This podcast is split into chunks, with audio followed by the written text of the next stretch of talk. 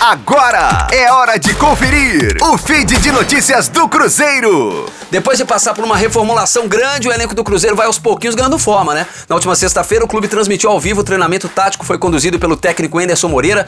Pela primeira vez, foi possível ter uma noção da escalação imaginada pelo treinador. Um time muito diferente daquele que começou o ano com o Adilson Batista e principalmente diferente daquele que terminou, né? Aí a, a temporada antes da pandemia com o mesmo treinador, com o técnico Adilson Batista, né? Alguns jogadores deixaram o clube enquanto outros vários chegaram. As contratações que estão sendo feitas aí são de atletas mais experientes, o que torna a equipe mais cascuda, né, vamos dizer assim, do que aquela que estava aí no começo do ano. Na atividade, a equipe começou com Fábio Jean na lateral direita, né, ele que foi contratado aí para jogar ou no meio campo na lateral, começou na lateral, Kaká, zagueiro que chegou a atuar esse ano, e o Léo, João Lucas na lateral esquerda. Aí tem o Ariel Cabral, que ficou muito tempo fora, voltou da Argentina, estava resolvendo, entre aspas, problemas pessoais. O Jadson, que foi titular bastante tempo, o Regis, que veio de empréstimo do Bahia chegou por agora. O Maurício também, que foi titular, começou ano muito bem, deu uma quedinha no rendimento ali próximo à pandemia, mas a gente espera muito dele. Ivan Gulo, que foi contratado junto ao Palmeiras, esse ainda não estreou com a camisa azul. E o Marcelo Moreno, que era aquele cara que estava lutando sozinho lá na frente, né?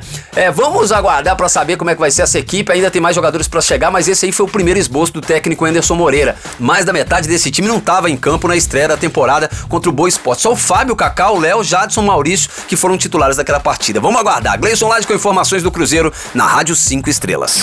Fique aí! Daqui a pouco tem mais notícias do Cruzeiro. Aqui, Rádio 5 Estrelas.